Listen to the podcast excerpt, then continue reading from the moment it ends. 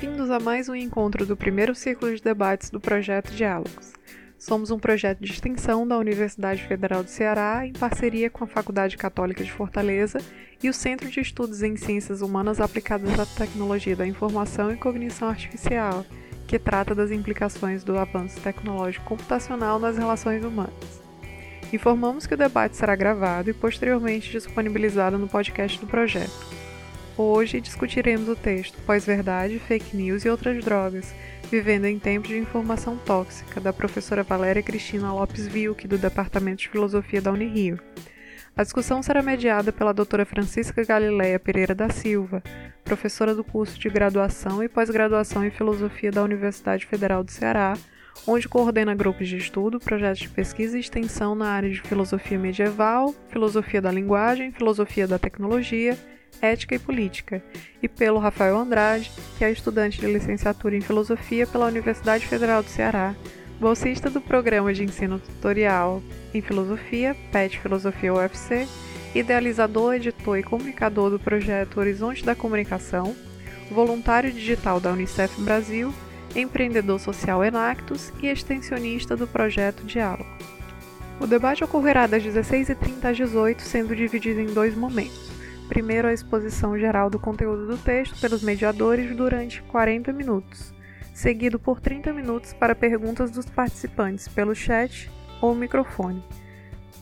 Aqueles que desejarem colocar suas perguntas podem se inscrever pelo chat. As dúvidas que não puderem ser contempladas devido ao tempo podem ser enviadas por e-mail para diálogos.prex.gmail.com. Isso é diálogos.prex.gmail.com para serem respondidas no nosso podcast Diálogos na Web. Para receber certificado de participação dos debates, por favor preencha o formulário enviado no chat pela organização a cada encontro. Os certificados serão enviados por e-mail ao fim do ciclo. Então, bom pessoal, boa tarde a todos. Né? Eu sou Rafael Andrade. Eu serei um dos mediadores, né, juntamente com a professora doutora Galilé, como a Samanta explicou.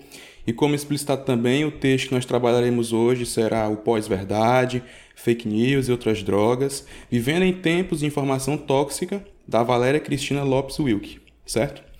Então, para começar, eu acredito que antes da gente cair mesmo sobre o debate, eu devo esclarecer para vocês uma ideia fundamental para o entendimento, né?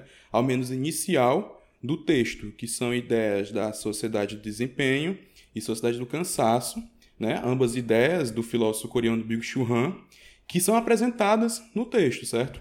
E resumidamente elas dizem que a sociedade do desempenho, para quem não conhece, é apresentada pelo filósofo coreano Byung-Chul Han e caracteriza-se por uma sociedade em que seus habitantes eles são empresários de si mesmos, sujeitos de desempenho e produção de si próprios. Para o filósofo, há um paradigma do desempenho, certo? Ou um esquema positivo do poder, que habita naturalmente o inconsciente social, o desejo de sempre de maximizar a produção. Essa é a sociedade do desempenho. E dela, nós, como, eh, nós chegamos na sociedade do cansaço, que são esses indivíduos com excesso de produtividade que mergulham numa positividade tóxica, né? E como excesso dessa positividade que nós podemos então pegar e nos servir de vários exemplos, como por exemplo os coaches, né, que falam que tudo é perfeito, que você consegue o que quiser, basta querer, até em propagandas comerciais, que nós temos como exemplo da Nike, né, que tem o seu slogan Just Do It, né? Bom, Guardem bem essas definições, porque elas servirão de água no deserto na tal sociedade non-stop, certo?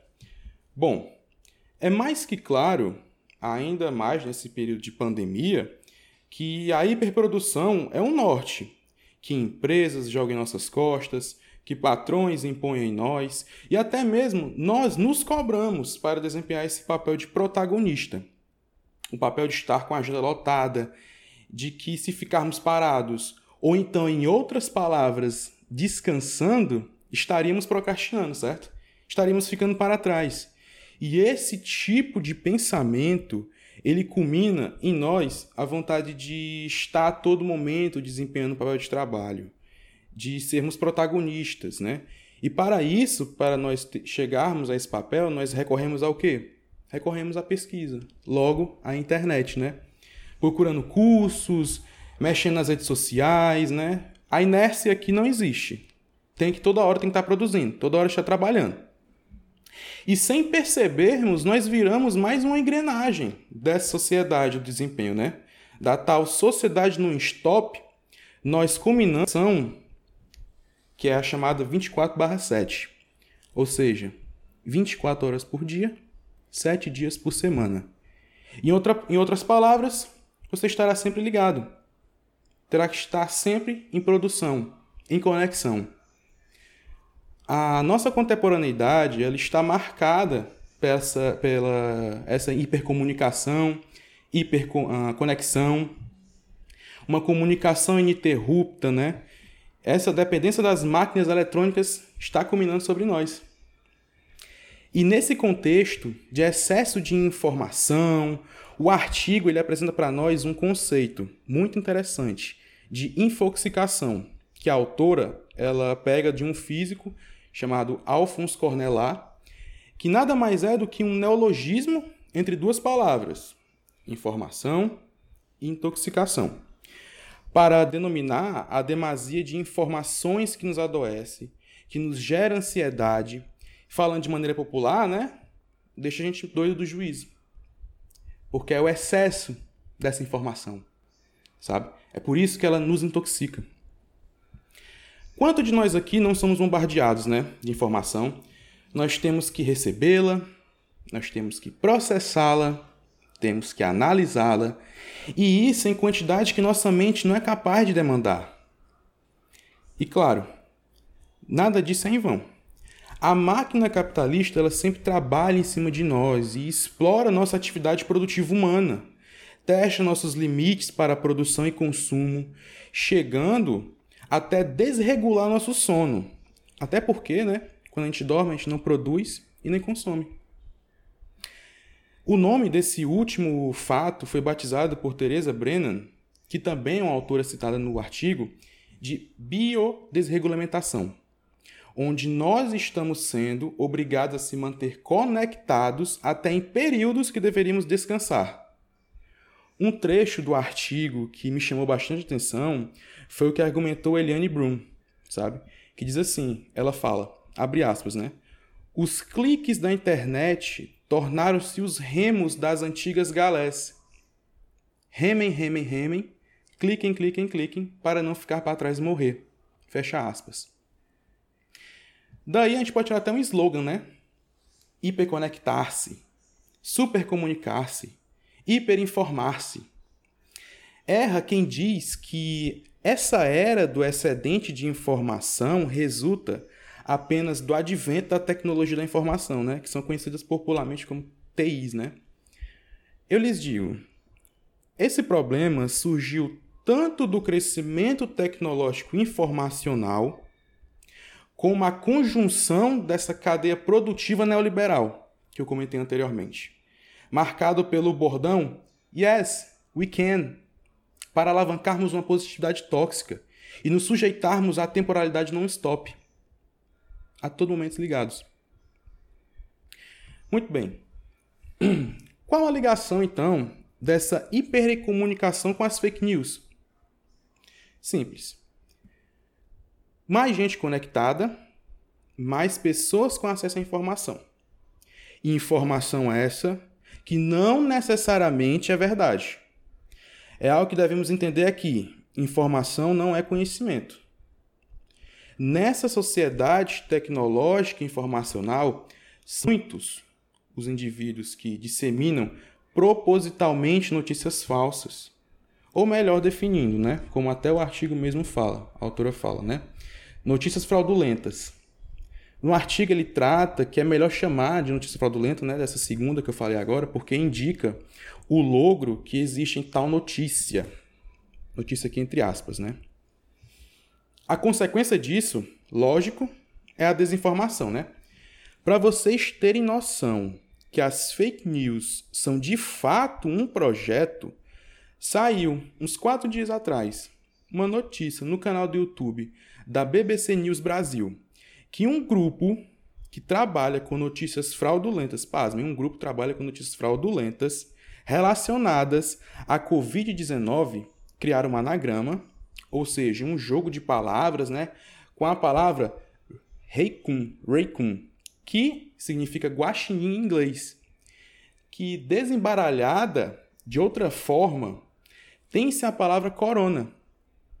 E daí os criminosos bulavam o sistema de análise de segurança do YouTube, colocavam vídeos aleatórios de guaxinins na tela, enquanto narram diversas falsidades em relação ao vírus, em relação à vacina, sem base científica nenhuma, eles colocam em xeque autoridades científicas. E sabe o que é o pior? É que um desses canais possuíam 1 milhão e 200 mil inscritos. Engana-se quem acha que mentir era coisa de criança, né? Bom, a pesquisadora, né, ela traz para o seu trabalho uma obra filosófica da Hannah Arendt, né? Entre o passado e o futuro. E em tal obra, Arendt, ela argumenta que a política, que a política, né, ela se acha intrinsecamente marcada pela verdade factual. E que a democracia ela é inseparável da atividade jornalística, né? Entretanto, na mesma obra, a Arendt argumenta né, que não cabe à política apurar os fatos ou querer proclamar a verdade. Tais tarefas são instâncias, por exemplo, da filosofia, da ciência política e por aí vai. Que deve apurar, debater, analisar e apurar aquele fato, aquele, aquele debate, aquela conversa, aquele, aquela notícia. E por que então eu, eu ressalto a filósofa em minha fala? Bom, segundo ela, o que caracteriza o contrário dessa verdade factual não é o erro, não é opinião ou ilusão, mas a falsidade deliberada. Mentir por mentir. Simplesmente querer mentir. As opiniões, elas passam a contrariar os fatos. Quantos de nós já não ouviu em alguma discussão, em algum debate, a famosa frase, né, que muitos hoje usam dela para tentar argumentar, né, que é a tal da liberdade de expressão, né? E o meu direito de falar o que eu penso, o que eu acho. Arendt, ela tem uma consideração sobre isso. O mentiroso, ele sem poder fazer com que sua falsidade convença, ele age então para que sua opinião seja um direito dele, um direito constitucional dele. Ora, aí nós temos um problema, não é certo? Aí a consequência dessa ideia de liberdade de expressão é que uma vez contada uma informação fraudulenta com o plano de fundo da liberdade de expressão, chegamos então na conclusão de que essa liberdade de opinião é uma farsa, que serve apenas como uma cortina, né? Uma cortina para o indivíduo mentir à vontade. As fake news, elas não são diferentes. Existe também essa quebra da verdade factual, o que se liga com um dos termos presentes no título do artigo que nós estamos debatendo aqui, que é o de pós-verdade. E a gente se pergunta, né? O que é essa tal de pós-verdade que se trata no artigo, né? Com o título do artigo. Bom, é simples. São fatos objetivos certo? Que valem menos do que os apelos emocionais ou as crenças pessoais na elaboração da opinião pública. Simples. Apelos emocionais se sobressaem sobre fatos objetivos. Por conseguinte, você manipula as pessoas segundo a sua vontade. E qual o projeto que se aproveita disso? As fake news que estão botando em xeque fontes de registros de confiança, teorias científicas. Pasmem. Tem pessoas que acreditam, por exemplo, que a Terra é plana. Tem gente que acredita que a Terra é oca. Tem gente que acredita que o refrigerante Pepsi é feito com fetos abortados. Que o coronavírus pode ser transmitido pelas antenas 5G da China. Que se tomar a vacina chinesa, conhecida pelo presidente, né, convenhamos, de humor meio peculiar, como vacina, que ele chama, você estará implementando o chip da besta. Vocês se lembram do que eu falei lá no início? das pessoas hiperconectadas? Pois então, sabemos que com a tecnologia nós podemos sair né, por aí falando com diferentes tipos de pessoas, de diferentes regiões e até países, né? E isso transformou cada cidadão, obviamente, em um potencial criador de notícia, opinião, conteúdo. Esses sujeitos, eles tornaram-se divulgadores de conteúdos devido à facilidade técnica, né? E por todo esse avanço tecnológico. É. Maldito o dia em que o Olavo de Carvalho criou suas redes sociais, viu? E não para por aí. A internet, ela possibilitou também o controle das pessoas, seja individualmente ou coletivamente, por meio de ferramentas de infocomunicação como Google, Instagram, Twitter, WhatsApp, o YouTube. E eles todos têm sobre a palma de sua mão nós, nossos dados. E claro, eles vendem os dados a rodo, né? E o problema, citando outro de muitos, que assim como Frankenstein, eles não conseguem manter o controle do monstro que eles criaram. Digamos assim, que eles criaram e muitas dessas redes, se não todas, são disseminadoras de fake news.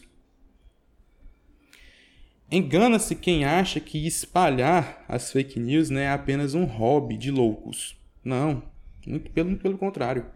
Disseminar as fake news gera dinheiro para esses monstros. Quanto mais clique, mais o autor fatura. Você deve se perguntar: como ele ganha com essas mentiras, com essas inverdades? Bom, com propagandas. E claro, a falta de fiscalização dessas grandes empresas sociais né, faz com que autores de conteúdos fraudulentos monetizem suas mentiras com os famosos AdSense. É o exemplo, por, por, por acaso, do exemplo que eu dei da reportagem da BBC, que um canal tinha 1 milhão e 200 mil inscritos e os caras conseguiam ainda monetizar os vídeos deles com propagandas. Eles ganham dinheiro para espalhar as fake news. E o que é mais impressionante, quando nos deparamos com as tais fake news, percebemos que elas são bem chamativas, né? são bastante chamativas. É uns títulos fora de realidade, é uma fofoca que estourou, uma chamada jornalística com viés ideológico. Uma, conforme a pesquisa, apresentada no próprio artigo em si, em questão que nós estamos debatendo, vários levantamentos mostram que as notícias fraudulentas repercutem mais do que as verdadeiras. E mais rapidamente também. E arrebatam as amplas massas de um modo acachapante, como tem dizendo no próprio artigo, num grau jamais atingido pelos meus jornalísticos mais convencionais. Em que, por exemplo, em questão de um ou dois dias, isso é um exemplo também que eu trago do artigo. A campanha de Trump conseguiu fazer com que metade dos Estados Unidos acreditasse que Barack Obama tinha nascido no Quênia. Outra coisa assim. Oi, Samantha. Falando. Show. Uma outra coisa muito interessante para ressaltar é que existe um tal de efeito de câmara de eco, né? Um termo esse explorado no artigo e cunhado pelo criador dele, né, David Ivenberger. E o que é esse efeito? É simplesmente um espaço na internet onde pessoas com gostos similares tendem a ouvir outras pessoas com os mesmos interesses e debater as mesmas coisas. É a tal das bolhas informacionais, né? Quantos de nós já não ouviu falar nesse termo? Se você entrar no Facebook agora, por exemplo, e procurar grupos com teorias conspiratórias, com realmente falácias, você vai encontrar um mar de pessoas que estão ali acreditando naquilo que não é baseado em nada e o pior, divulgando inverdades em outras redes sociais. Eu tenho certeza que alguém aqui ouviu, pelo menos de algum parente, ou se não na rua mesmo, alguém comentando, né? É verdade, eu vi isso aqui no canal no YouTube. É verdade, tem uma notícia que diz que chá de boldo cura Covid. É verdade. Se álcool em gel mata o vírus, por que não consumir? Foi nessa última inverdade, espalhada por grupos nas redes sociais, que 300 pessoas no Irã morreram por ingestão de metanol e outras centenas internadas com intoxicação e casos de pessoas que ficaram cegas.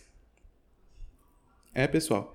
A fake news, além de ser uma patologia social, ela também está causando mortes por aí. E no Brasil não é diferente não, viu? Você se lembra em 2018 do tal kit gay? Da tal mamadeira erótica? Quem se elegeu primeiro das fake news? E agora, no cenário de pandemia? Notícias como toma chá de bodo que acaba com o vírus, cachaça, limão e mel é o que basta contra o Covid, hidroxicloroquina e ivermectina são remédios eficazes no tratamento da Covid. Ontem, dia 27 de abril de 2021, batemos a marca de 395 mil mortes por Covid-19. Como diria Galvão Bueno, ninguém para essa seleção canarinho. E não para por aqui. Nós veremos agora, também com a próxima fala da professora Galileia, um ingrediente para essa loucura, né? Toda, que é o discurso de ódio. Esse é o Brasil, né? O país que o caos virou rotina e que as fake news é uma, mais uma forma de conseguir emprego, conseguir dinheiro, conseguir renda. Então é isso. Termina a fala por aqui.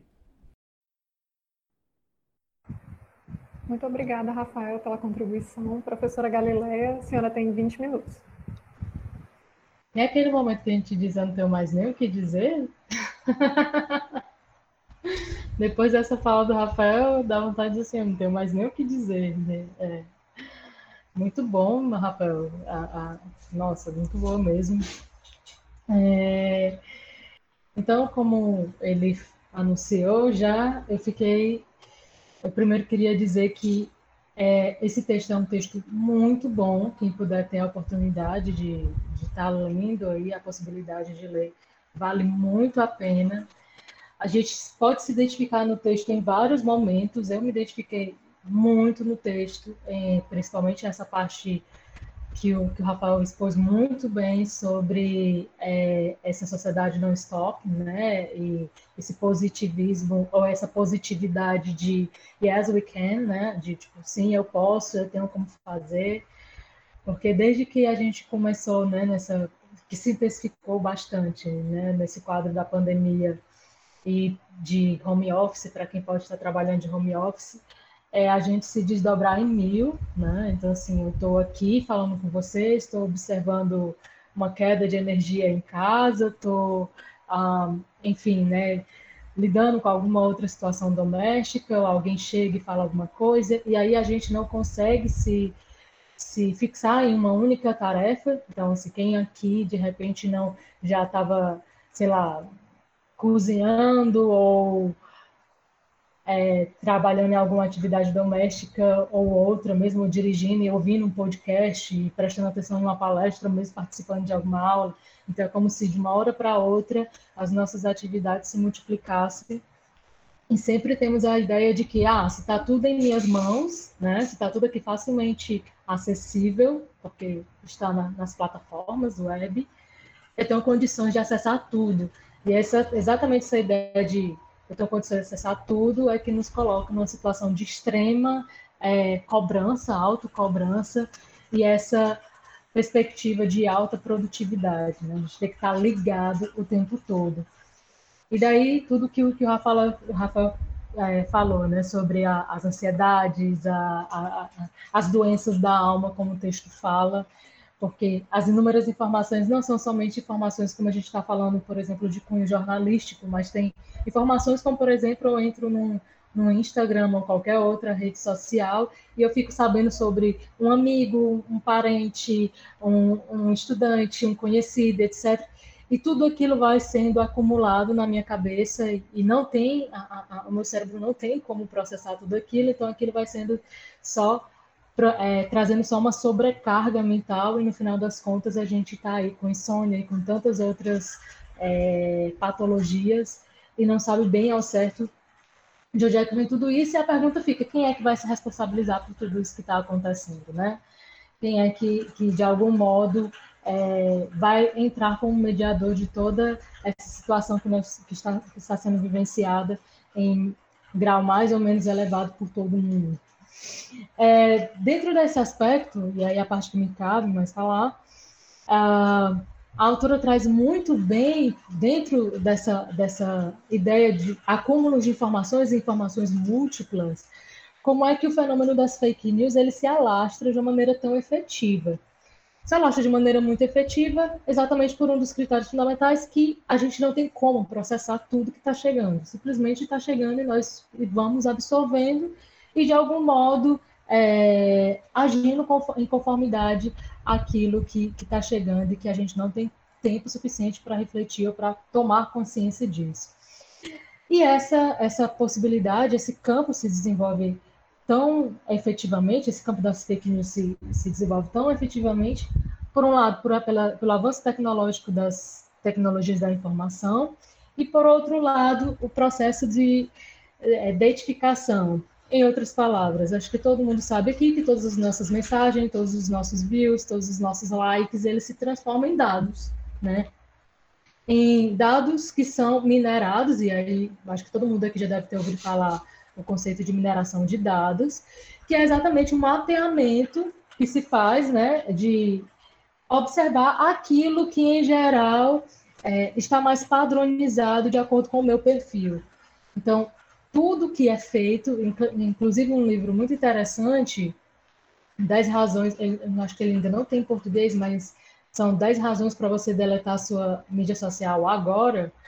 É, ele, ele conta, é, inclusive, o tempo que você vai rolando a barra, né, da, da, da do, o, scroll, né, a barra de rolamento, por exemplo, do Instagram, né, que você vai passando as imagens, é calculado, e aí você observa que se você passou, tipo, dois ou três segundos parado em determinado lugar, mesmo que você não tenha dado clique, mesmo que você não tenha dado like, mesmo que você não tenha comentado, só esse tempo de duração já transforma em um dado a ser mapeado e então gerar um conteúdo específico para isso.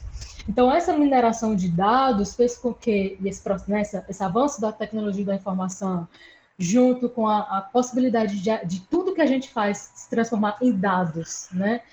E aí a gente tem, por exemplo, um, fenômeno atual que chama uh, é, data colon, uh, colonization, né? colonização por dados.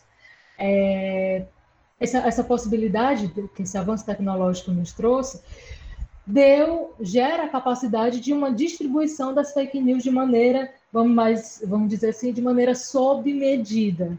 Então eu tenho como mapear o que as pessoas gostam, não gostam, o que, é que detém mais a atenção delas, e eu tenho como produzir um conteúdo bem sob medida para aquele tipo de indivíduo, de acordo com esses dados que foram minerados e que foram classificados. Nesse sentido, esse, esse conjunto de dados acaba se transformando em um guia que é muito bem utilizado, ou como a autora traz muito, chama muita atenção, foi muito bem incorporado pela extrema-direita mundial. E aí a gente não fala só no campo brasileiro, mas ela cita, por exemplo, os casos da Índia, da Hungria, a, a, dos Estados Unidos do Donald Trump, né? E aqui no caso brasileiro do, do, do governo Bolsonaro, né? Das eleições em Bolsonaro. E aí, como o, o, o, o Rafael já trouxe, é muito interessante, chega a ser, na verdade, é muito espantoso o nível como, de fato, essas notícias elas se alastram e como imediatamente elas trazem uma reação. Uma reação que a autora chama atenção, que muitas vezes é tóxica. Em outras palavras, aquela informação, ela, ela traz um dado muito interessante, né? É, ela traz o verbete do, do que, que significa tóxico, né? aquilo que envenena, aquilo que entra no organismo e vai destruindo, mesmo que muitas vezes você não perceba, mas que vai causando reações para o seu mundo externo, né? de acordo com aquilo que está acontecendo por dentro. Então, dentro desse aspecto, o que, é que ela, ela afirma? Essas notícias elas entram em você, né? elas são incorporadas, elas trazem uma, uma interferência muito grande no seu no seu modo de agir, no seu modo de pensar, e até mesmo do ponto de vista do seu cansaço, o que ela chama dessa enfermidade da alma, né? E dentro desse aspecto, aquilo que vai modificando por dentro traz uma interferência no seu, do seu comportamento para além das redes sociais. Pra... E aí ela observou que a palavra tóxico, de acordo com algumas pesquisas em Oxford que ela cita, em 2018, foi, cresceu as buscas né, pelo significado da palavra tóxico em 45%. Só que antes as pessoas costumavam a procurar algo como ar tóxico, clima tóxico ou algo vinculado a esses tipos de fenômenos. Agora as pessoas buscam por políticas tóxicas. E o que, que seriam essas políticas tóxicas e, portanto, essas informações tóxicas? São essas que, como falei, trazem um certo tipo de a, é, a, a destruição ou degeneração, né, até mesmo das nossas barreiras de criticidade diante daquilo que, que nos apresenta, e que nos, nos provoca, muitas vezes, sentimento de ódio, de aversão, de repulsa aos indivíduos que, de repente, não seguem aquele mesmo alinhamento informativo que você está seguindo. Então, assim, é muito uh, tranquilo, por exemplo, eu citar agora, em momentos de pandemia, e, e são fenômenos é, que eu percebo no nosso cotidiano, de muitas vezes a gente não se encontrar com determinados indivíduos porque eles acreditam ou, ou eles se conduzem os seus, conduzem seus comportamentos com é, sendo balizados por determinadas informações. Então, por exemplo, se eu conheço certos indivíduos que estão aí sendo conduzidos pela ideia de que ivermectina funciona porque na África as pessoas não tiveram tanta Covid porque tomaram ivermectina ou são medicados com ivermectina, eu já penso, ops, eu acho que eu não quero me encontrar com essa pessoa, hein? Então, assim, são comportamentos que, essa, a depender do modo, né, as informações que essas pessoas utilizam, né, determinados grupos utilizam para a guiar o seu comportamento, acaba causando cisões e é, é, segmentos, né, sectarizando as sociedades, e aí a sociedade no sentido de a família, os amigos e por aí vai. Então, imediatamente, você olha numa rede social e de repente observa uma postagem que alguém está que, que, alguém está né, compartilhando e pensa, poxa, isso aí não é aquilo de acordo com o modo como eu posiciono, me posiciono no mundo, muitas vezes eu crio somente uma aversão e aí essa cultura, que como a autora traz muito bem, que vai se intensificando, que é uma cultura de cancelamento, né? Então, assim, eu percebo que, ó, não dá para interagir com essa pessoa diante dessas informações que ela está compartilhando, que por sua vez são informações que fazem parte de um determinado que ela chama bolha de bolhas informativas. Então a gente tem um paradoxo na sociedade da informação que é, se por um lado eu tenho uma possibilidade, né, devido ao web, o Google, e, enfim, as plataformas, a, é, as plataformas de, de, pela internet, eu tenho a possibilidade de conhecer conteúdos do mundo inteiro que me garantiriam uma pluralidade de visões, na verdade, devido a essa mineração de dados e essa personificação, ou melhor dizendo, essa essa construção de informações sobre modelo, né, assim, sob medida para cada indivíduo, eu acabo, ao invés de ter uma visão plural da realidade, tendo uma visão cada vez mais particularizada de acordo com um grupo que segue o mesmo tipo de linha informativa do que eu. Então a gente está no paradoxo que é se por um lado a internet poderia me trazer um mundo de possibilidades de conhecimento sobre a realidade, ela está trazendo na verdade por esse processo uh, de, de mineração de dados, né, uma realidade cada vez mais restrita a um grupo específico. E mais ainda, esse grupo específico se posicionando muitas vezes com falas, com discursos que vêm exatamente produzir um sentimento de que um outro grupo é um grupo inimigo e que ele precisa ser exterminado, que ele precisa ser desumanizado, que ele precisa ser desacreditado. E aí é muito interessante, ela traz uma citação de Brugger, que eu queria até ler aqui para vocês, que diz o seguinte: de acordo com a maioria das definições, o discurso de ódio refere-se a palavras que tendem a insultar, intimidar ou assediar pessoas em virtude de sua raça, cor, etnicidade, nacionalidade, sexo ou religião, ou que têm a capacidade de instigar violência, ódio ou discriminação entre tais pessoas. E aí, eu não preciso uh, ter, ter um, um, leque de exemplos para citar aqui, mas eu me lembro em 2018 que era, pelo menos na realidade de Fortaleza, mas em, acredito que era uma realidade nacional, uh, sair com roupa vermelha, né? Era esse período próximo ao segundo semestre de 2018, era muito perigoso, era desaconselhável que as pessoas saíssem com roupa vermelha, porque poderia ser uh, indicada como pertencentes a uma determinada ideologia partidária, e dentro dessa ideologia partidária, esse um grupo uh, estava encarregado de eliminar essas pessoas. Né?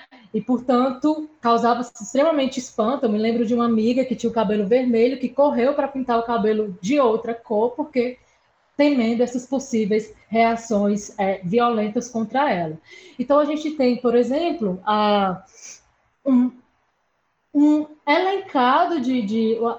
A gente tem um, uma caracterização de vários itens de modo a dizer se essas pessoas possuem esse tipo de característica, ela deve ser eliminada ou ela deve ser desacreditada. Então, quantas vezes ah, eu me lembro de, ah, você é de uma universidade pública, as pessoas da universidade pública são de esquerda. Então, dentro de uma ideologia de direita, pessoas, o que, qualquer discurso que vem de uma universidade pública deve ser imediatamente ignorado, desacreditado, porque aí ele tem uma base ideológica que é contrária à minha, logo qualquer coisa que vier ali tem que ser invalidado. Ou esta pessoa é daquela religião e essa religião é oposta ou tem uma diretriz doutrinária diferente da minha, logo aquilo que ela diz, ah, é porque ela é desta religião e por, esse, e por essas características eu não posso é, dar crédito ou não posso escutar o que ela tem a dizer. E no mesmo modo, a gente tem agora na, no, no, no momento da pandemia um todo um discurso de ódio contra a ciência. A gente não pode negar que, de fato, é um discurso de ódio quando eu trato os cientistas como um grupo de pessoas que estão aí, de algum modo, acumuladas diante de uma diretriz político-ideológica e, portanto, tudo que se fala sobre a Covid, seja de tratamento, seja de cura, é porque, na verdade, eles são de um grupo que tomou o mundo dentro do ponto de vista é, a, ideológico, né? Eles são comunistas, eles são socialistas, ou eles são de um grupo do qual eu não posso de modo algum acreditar.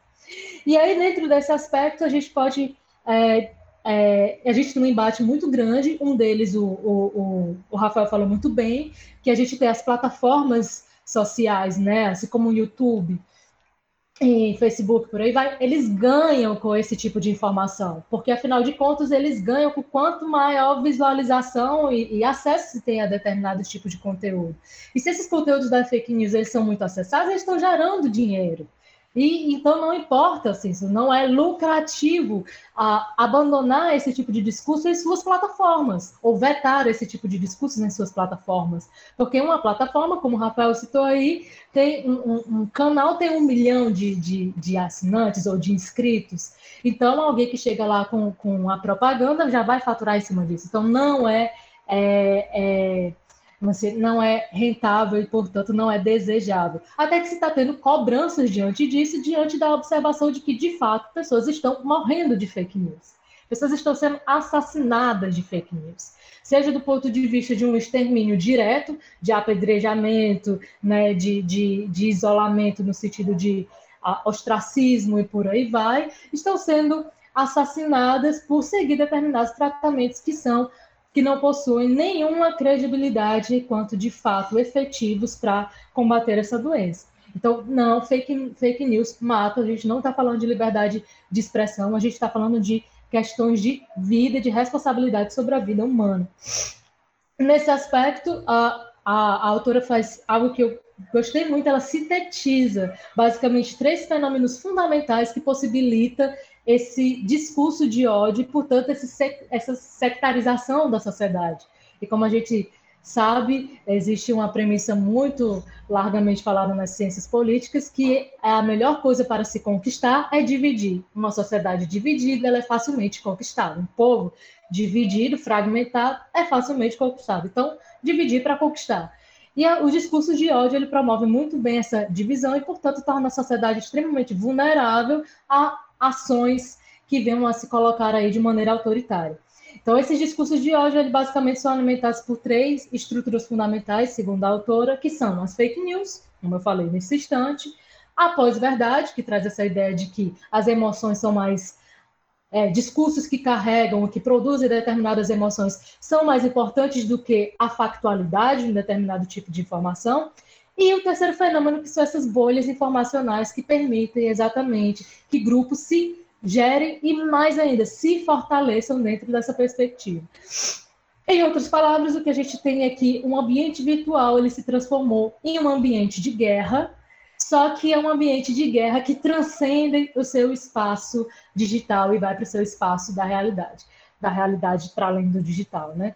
Não, tô, não preciso falar dos haters e de tantos outros fenômenos de pessoas que chegam em determinados espaços, seja nos perfis, seja em notícias que, enfim, né, de determinados indivíduos e agem de maneira racista, como a gente teve agora com a filósofa Katiusha, que teve várias a, a, a, é, agressões raciais contra elas, a própria jornalista da, da Globo, né, a Maju, que todo mundo deve conhecer, e tantos outros indivíduos que tiveram seus perfis e seus espaços extremamente agredidos dentro dessa, é, dessa perspectiva de ódio, de perseguição e de linchamento.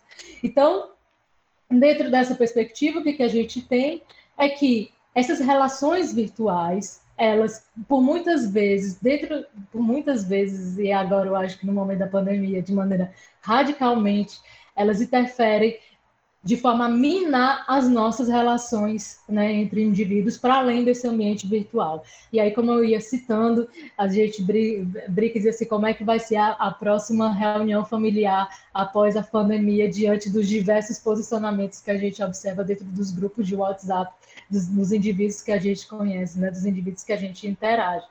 E esse tipo de, de, de postura, de, de, minar essas relações, faz com que exatamente a gente se transforme em indivíduos cada vez mais doentes, e doentes nesse aspecto mesmo de doença da alma, né, como, como foi dito no início, de extremamente tensos, ansiosos e ao mesmo tempo também inseguros diante de uma realidade que está para além dessa caixinha aqui que a gente está se comunicando agora.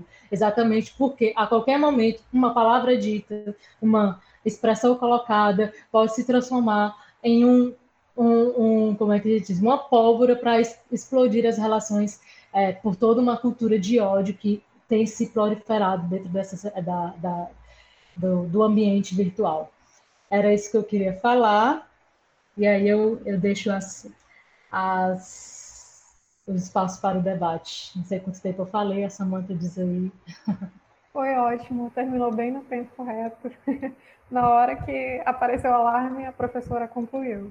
É, a gente teve 40 minutos de exposição, então a gente tem meia hora para fazer o debate. Quem quiser participar e quiser se colocar, já pode se manifestar ou levantar a mão, ou fala no chat, ou então pode ligar direto o microfone.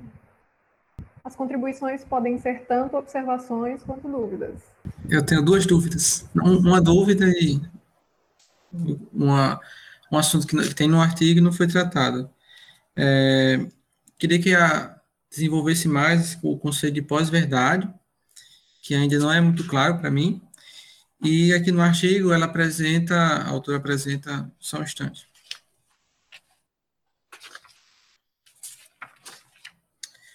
Tipo como se houvesse, como se ela estivesse comparando a sociedade disciplinar, né, do tu deves, com a sociedade do estímulo, tu podes.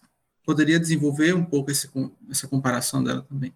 Pode ser para qualquer um dos dois, a Galileia ou o Rafael. Rafael, você quer começar? Bom, sobre a, sobre a pós-verdade, sobre esse termo de pós-verdade que a autora trabalha, é simplesmente as pessoas atualmente, hoje em dia, elas estão trabalhando com que suas crenças, seus pensamentos, seus apelos emocionais estejam, elas se sobreponham a uma verdade factual, que é uma verdade baseada em fatos, se atém aos fatos. Então, por exemplo, é, vou dar exemplo agora atualmente, né, da coronavac, da, da vacina, por exemplo. A vacina, a gente sabe, por exemplo, a Coronavac, ela tem todo o trabalho da Butantan e tudo mais, que demonstrou a eficácia cientificamente comprovada da vacina. Não à toa nós estamos sendo vacinados com ela, né? a população brasileira, certo? Existe um grupo de indivíduos, né, que não vão se vacinar, porque a vacina é chinesa, porque, ah, eu vou dar um exemplo aqui dos é, extremismo, né? Dos extremistas, é, digamos assim, religiosos. Não é criticando nenhuma religião com esse tipo, não. Mas alguns dizem que, por exemplo, eu não vou tomar vacina chinesa porque é, do, é comunista, não sei o que, não sei o que, não sei o que. Esse tipo de argumentação é uma argumentação baseada, pautada em suas emoções, contrária a uma verdade factual, que é uma coisa cientificamente comprovada. Então, o fenômeno de pós-verdade é esse. É você, como indivíduo, defender algo que você acha ser correto, não baseado em nenhum fato, em nenhuma verdade, mas sim baseado em suas emoções e suas crenças. Certo?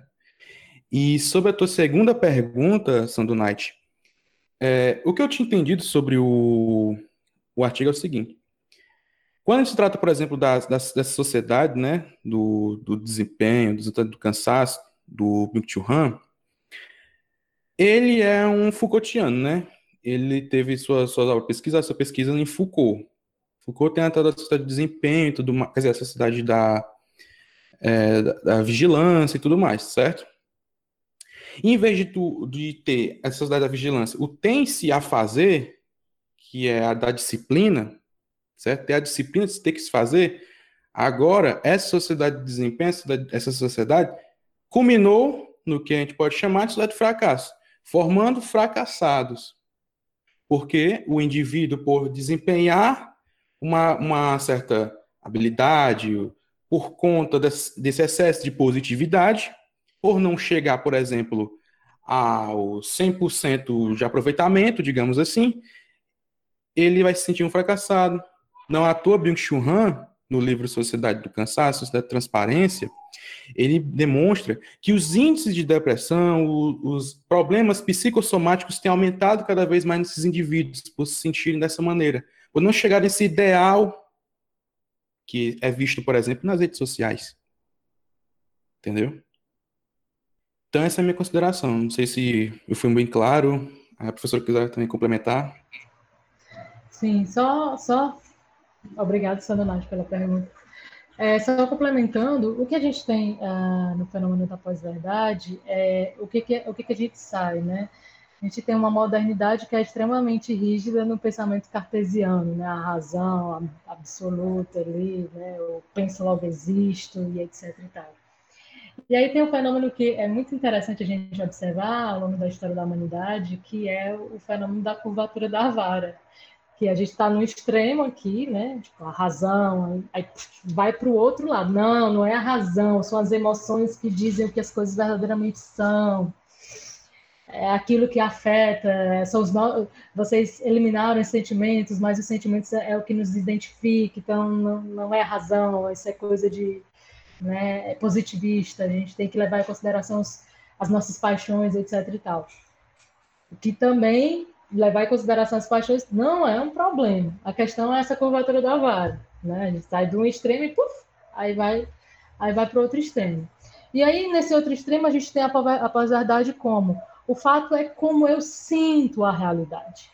Então a coisa não tem uma uma narrativa por ela mesma.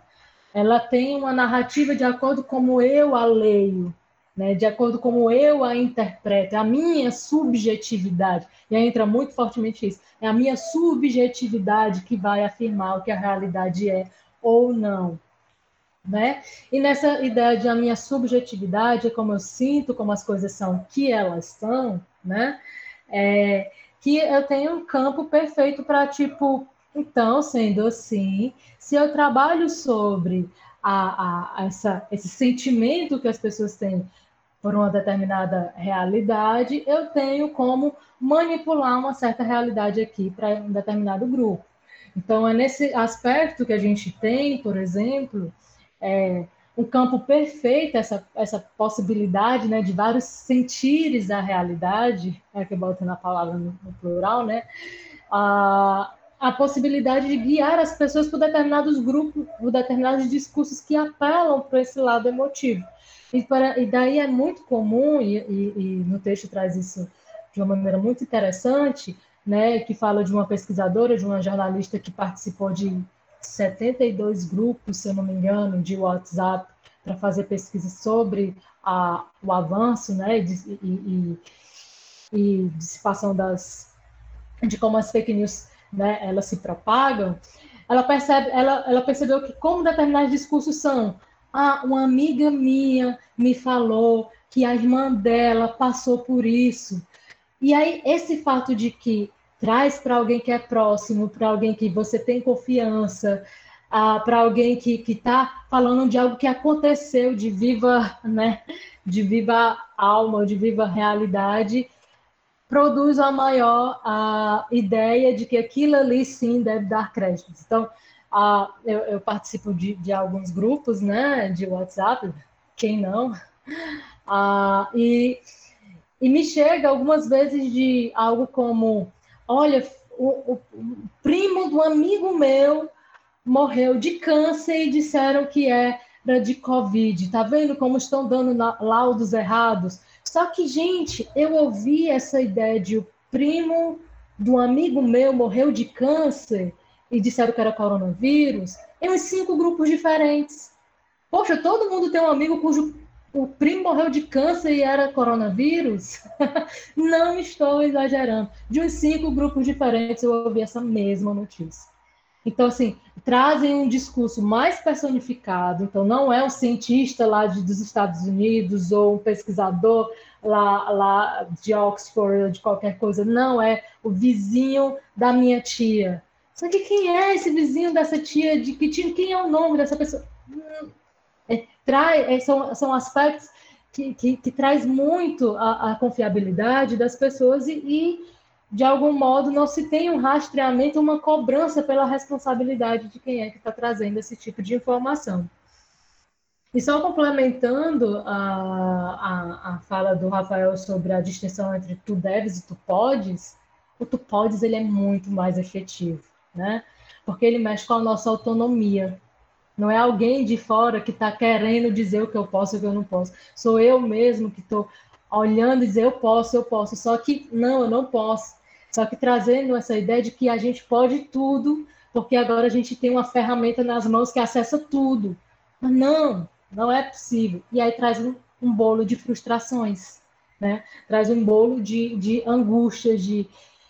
Veja bem, é, um, um, texto me fez, me fez pensar numa cena que eu acho muito interessante, que é, todo mundo fala, quando não tinha pandemia, né? De, ah, a gente se encontra na, no restaurante com amigos e tá todo mundo com o celular na mão é, conversando com outras pessoas. Mas ah, isso não é um absurdo se a gente para para pensar que a gente está exatamente se multiplicando nas nossas relações. E quando eu estou em casa falando com alguém por uma mídia social, não estou falando somente, eu dando atenção somente a esta pessoa. Mas eu estou falando com ela, estou falando com a pluralidade de outras pessoas. Então, minha cabeça ela tem que ficar mudando de discurso, de fala, de perspectiva, a cada momento que eu tipo, mudo a barra para um outro perfil, mudo a barra para um outro chat. Isso é assim, eu posso estar falando com 10 pessoas ao mesmo tempo. Eu posso, de fato, isso, isso me demanda um custo, isso me demanda um preço. E é exatamente desse cansaço que, que, que ele chama a atenção. E é isso que eu falando no diálogo, mas também tem trabalhos, tem tantas outras coisas que muitas vezes a gente faz em paralelo. E a ideia, de novo, de que se a gente tem essa ferramenta que nos possibilita isso, a ideia de que a gente, quanto tal, também tem a possibilidade de fazer isso. Mas a gente não tem. A gente não está acostumado para. Nosso organismo não está preparado para isso. Obrigada, professora. Obrigado, Rafael. É, a gente tem uma dúvida, uma observação do Rafael Tenório. Rafael, você pode se colocar. Pode ir ao microfone. É, então, eu vou fazer a pergunta bem objetiva e desenvolvo ela, porque é, é uma preocupação minha. É, eu acho até interessante o tema, adorei o, o, o artigo e, e, esse espaço é incrível, porque não tem tanta gente tentando aprofundar do ponto de vista filosófico também a temática. Mas a pergunta objetiva é, já anote e responda como desejar, que é, o que é que significa esse pós de pós-verdade? Porque para mim é um tema de interesse profundo. Eu estou fazendo doutorado em filosofia e é justamente no tema da pós-verdade, só que eu estou propondo uma interpretação psicopolítica. Porque claro que a gente nota que a inquietação ela é de saída jornalística com base em uma crise de ciência política. Quer dizer, é da base epistemológica da comunicação social que os principais conceitos iniciais a gente pode encontrar, em vários livros, inclusive. Quer dizer, propriamente não é a filosofia enquanto disciplina mãe desse conceito de pós-verdade, mas eu digo a vocês que não é raro é, localizar quem aponte a filosofia na figura da pós-modernidade como espécie de arcabouço teórico. Eu diria até ideológico de um regime que a gente pode chamar de pós-veritativo. É, e aí, a minha pergunta é: esse pós de pós-verdade é um pós de pós-modernidade? É possível a gente dizer isso? Por que eu estou falando isso? Parece, é, isso é uma tese bastante é, defendida, a extração média das interpretações em obras, eu diria a vocês que pelo menos em 35 livros que li, do Brasil e de outros lugares, a extração média é, da tese que eu estou tentando dizer a vocês é simples, é que o esforço emancipatório do discurso pós-moderno é, na figura do desconstrutivismo, sobretudo, viu? cobrando que todas as opiniões devam ser aceitas ou, ou, igualmente respeitadas, uma vez que não há fatos, são interpretações, aquela coisa nietzschiana, e que não há assim alguma coisa como uma verdade objetiva, é, não corre aí um risco de relativização generalizada da verdade e do real, por exemplo, um cenário gatilho para esse nascimento de pós-factualidade, é, como a gente está tratando.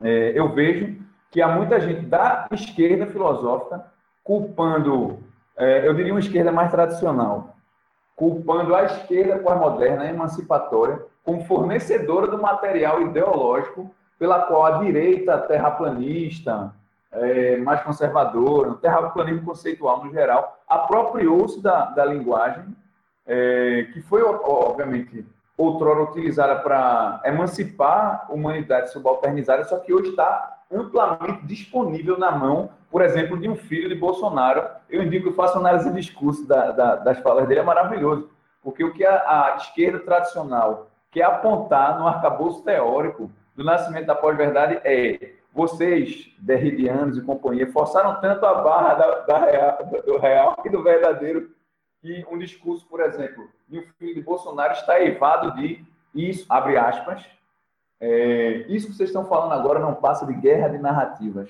A pergunta objetiva do início, eu fecho a minha fala perguntando a vocês dois, é, Galileu e Rafael. Será que a gente pode sustentar essa tese ou é uma grandiosíssima forçação de barra? Porque ela está de cima a baixo nas bibliografias alguém que acuse a pós-modernidade como, ser, como sendo o fornecedor ideológico, um arcabouço teórico.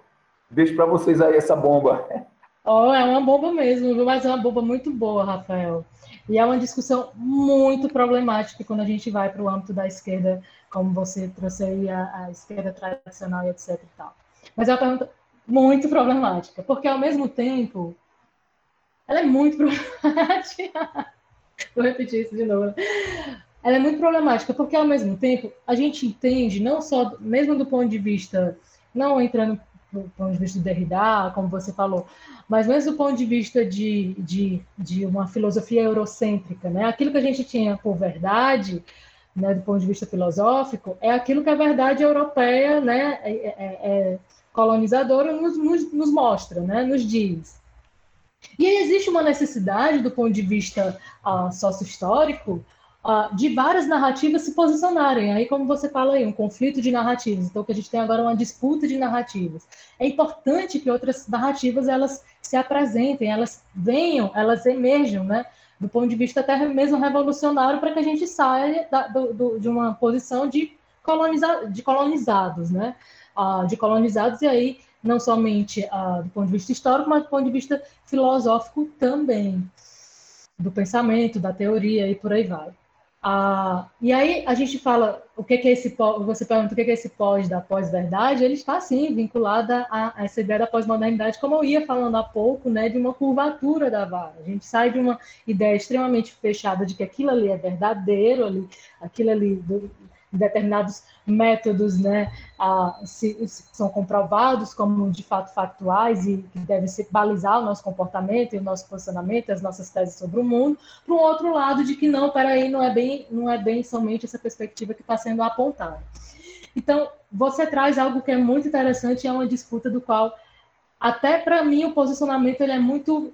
Eu ainda não, não finquei raízes sobre o posicionamento uh, entre essa como você disse, a esquerda tradicional, e uma esquerda que traz agora é, uma defesa de, dessa, dessa essa plurinarrativa, né? Porque ao mesmo tempo que sim, eu advogo, e aí eu estou colocando aqui um posicionamento particular, sim, eu advogo essa necessidade de uma plurinarrativa, e a gente tem tantos outros protagonistas né, do mundo trazendo suas formas de, de, de compreender a realidade, Porém, por outro lado, ela, ela, também dá margem a determinados riscos, que é esse risco, como a gente está observando agora, de de repente, numa multiplicidade de narrativas, algumas metodologias serem utilizadas para que certas narrativas sejam mais ouvidas do que outras narrativas. E, portanto, certas narrativas motivem mais o posicionamento de determinados grupos do que outras narrativas.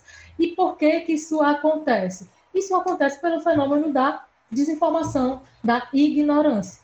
Né? Eu não posso, uh, uh, eu posso tentar entender que, de fato, uh, é, determinados discursos do ponto de vista filosófico, sei lá, vou falar de Hegel aqui, e quando ele fala na filosofia da história que ah, os negros e as negras, né, o povo negro ele deveria ah, sentir-se ah, é, feliz por estar sendo é, tomado pela, pela, pela, pela civilização europeia, porque assim eles estariam mais próximos da civilidade, e tomar como verdade daí é, a tratar esse tipo de, de, de, processo né, que foi feito com a, com a população africana como uma diretriz que deve é, é, direcionar né, o meu comportamento, minha mundivisão. Só que, por outro lado, eu não posso negar todo um estatuto filosófico construído historicamente sobre bases ocidentais, que é também uma, uma, uma outra esfera que, que se observa como pós-verdade, né? De a gente tem que é, é, eliminar esse tipo de pensamento que é branco, europeu e etc, etc e tal. A gente tem que chegar no meio termo que é o conhecimento da humanidade, a gente tem que ouvir a humanidade. Esse é o posicionamento que eu advogo.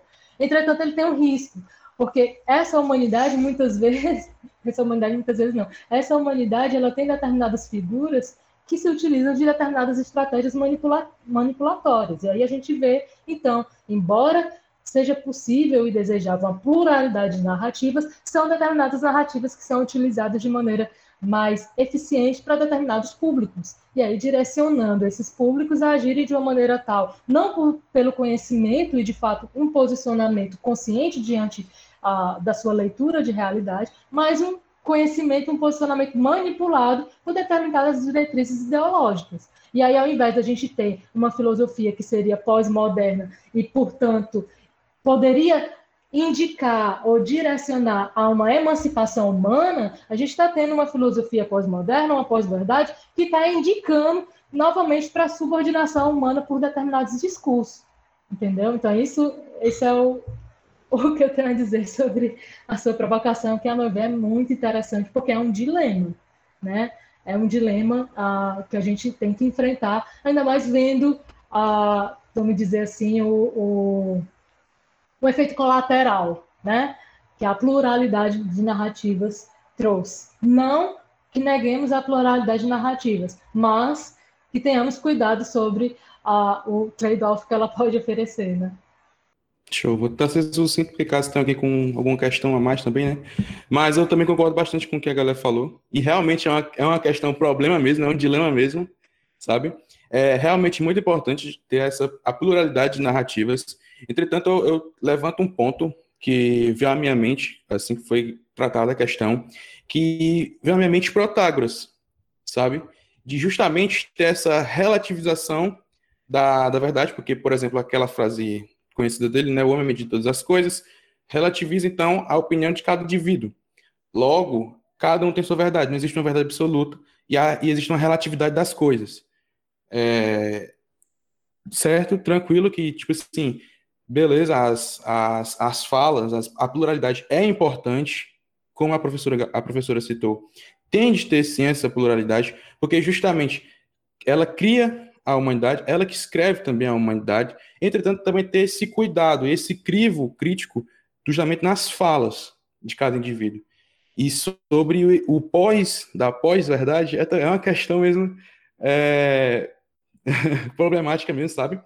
mas eu vejo assim que ela se relaciona, se eu for fazer uma análise, uma dimensão assim, hermenêutica, né? se a gente for pegar a fala de Nietzsche, né, que ele tem aquele negócio, não há fatos, apenas versões, né? Então, é uma questão também bastante problematizadora, que eu também estou a fincar os meus pés em certos, é, certas opiniões, certos debates, certos, certas falas. Entretanto, é algo assim que eu tenho a vir ainda estudar mais. Só uma coisa mais. Boa sorte aí, Rafael, na, na sua tese. É, é, tá bem. Não está fácil, porque eu estou propondo uma. A gente pode discutir isso depois, quem sabe, é uma interpretação psicopolítica, assim, porque é, há várias questões a serem organizadas e é, a, a, dimensão tecnológica deixar a quem é da tecnologia, sabe? A dimensão retórica a quem é da retórica, mas a filosofia se sente convidada agora, porque no mínimo, o léxico verdade aí é um, eu diria, um, um convite renovado de materialidade do nosso tempo. Tá bem? Para mim é tudo Mas aí, é tudo me permita discordar de você. Hã? Me permita discordar de você quando diz deixar o pessoal da tecnologia com a tecnologia, o pessoal da retórica com a retórica, ah. porque é, eles também estão participando desse tipo de construção de realidade que a gente está aí pela frente. Não pode estar, tá, mais do que nunca, a gente da filosofia está sendo convidada, de fato, a inserir nesses diferentes âmbitos. Porque a nossa realidade, a gente está tendo aí a, o que que deu a, a, mineração de dados, o que que está dando aí, né? Os, o, o, modo como estão sendo utilizadas as plataformas algorítmicas. Então, assim, essa galera está trabalhando para a construção de um novo modo de relacionamento entre indivíduos e, portanto, um outro parâmetro de sociedade. Então, eles, de modo algum, devem estar abandonados em seus lugares. A gente, a gente na verdade, tem que enfre enfrentá-los no bom sentido. A gente está junto numa claro. construção, porque... Claro, quando eu digo deixar, é... os conceitos estão criados. A gente não tem muito mais o que fazer, a não ser propor também porque das obras iniciais, todas elas são de jornalistas, Ivan Davis, é, aquele Matthew Danconá, todos esses livros se transformaram em livros consultivos sobre o tema, e todos os conceitos são é, a partir daquele lugar, porque eles são os que estão sofrendo de fato. São aqueles que vão para as entrevistas com esses tecnopopulistas imbecilóides que fazem com que aquela área, sim, especificamente, quando eu digo deixar eles com os dele, criaram os conceitos. acho que a gente precisa lidar com esses conceitos e propor. Agora, mas eu, a correção, não é deixar, mas é já criaram, a gente vai ter que chegar junto para analisar. Agora eu concordo plenamente com você. Infelizmente, e é, é, esse projeto aqui, de algum modo, ele tem essa, essa pretensão. Infelizmente, quando a gente procura materiais sobre essa temática, dificilmente a gente encontra algum material filosófico. A maioria são materiais jornalísticos, ou mesmo a galera, né, a turma da, da, das, das ciências, né, da tecnologia da informação e por aí vai, que está se colocando para pensar sobre esses, esses temas. E onde é que estão os filósofos?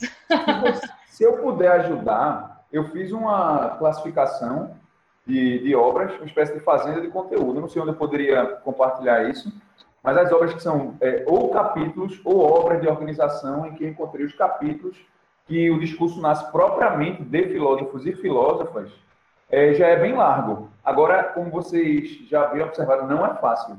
Não é fácil de achar. É. Bastante língua portuguesa, muito brasileiros, só que tudo muito dentro de departamentos. Aí eu estou fazendo essa burilação, não sei onde eu poderia ajudar. Ah, você com a gente contato por e-mail, a gente está super aberto. Ótimo, maravilha. Rafael, eu vou. Tem esse e-mail diálogos.prex.gmail.com. Você pode enviar o link de acesso a esse material que você está montando para lá e a gente divulga para os participantes. Beleza, eu posso. É antiético eu, eu postar livros em PDF ou eu posso? Porque tem livros, artigos, coisas. A gente, a gente, a gente, a gente apaga essa parte do, da gravação aqui do vídeo. fica em off, fica em off. Bem, é isso. Obrigada, Rafael, pela pergunta. Obrigada, Rafael e Galileia, pela resposta. É, aparentemente, a gente não vai ter mais participações. Se alguém deseja fazer alguma colocação, é, tirar alguma dúvida, é, pode se colocar, pode abrir o microfone. A gente ainda tem um tempinho, 10 minutos, para poder fazer esse debate. Dou-lhe uma. Bem, é... Se foi isso, então, muito obrigada a todos e a todas que participaram do nosso encontro hoje. Obrigada novamente aos nossos facilitadores, professora Galileia e Rafael. Eu aproveito para informar que no dia 12 de maio, no mesmo horário, às 16h30, nós vamos ter o nosso terceiro debate do ciclo semestral de 2021, com a presença dos facilitadores do professor Dr. Ralph Heck e do Elias Lima, que vão discutir o artigo Fighting Fake News, a Role for Computational so Social Science in the Fight Against Digital Misinformation, do Giovanni Luca Chiampaglia, da Universidade de Indiana. Mais detalhes a gente vai divulgar posteriormente e aqueles que tiverem interesse nos sigam, por favor, no nosso perfil no Instagram, arroba diálogos, filosofia. É, lá nós vamos informar não só detalhes do próximo debate, mas também o lançamento dos episódios do nosso podcast, chamado Diálogos na Web, onde vocês vão poder revisitar a discussão que houve aqui hoje e ouvir a resposta dos facilitadores às dúvidas que não puderam ser tratadas é, devido ao tempo, nosso limite de tempo, enfim, qualquer outro problema técnico que tenha acontecido. É, para isso, não deixem de enviar suas dúvidas ou observações para diálogos.prex.gmail.com. Vocês podem encontrar o nosso podcast no Spotify, Deezer ou qualquer outra plataforma para ouvir podcast. Então é isso. Um abraço e até a próxima.